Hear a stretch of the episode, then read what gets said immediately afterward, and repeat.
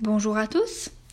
Pour cet exercice, tu vas avoir besoin des formes en papier que tu as construites lors de l'activité numéro 7. En utilisant ces formes, je vais voir si tu as bien retenu où sont les faces, les arêtes et les sommets sur un solide. Pour cela, tu vas avoir besoin d'un stylo rouge et d'un bleu, ainsi que d'un stabilo, peu importe la couleur. Tu peux la choisir. Maintenant que tu as tes couleurs, sur chacun de tes solides, passe au stabilo les arêtes, note un F au stylo bleu sur les faces et entoure les sommets en rouge. Comme les solides sont en 3D, tu vas pouvoir faire le tour des sommets sans problème.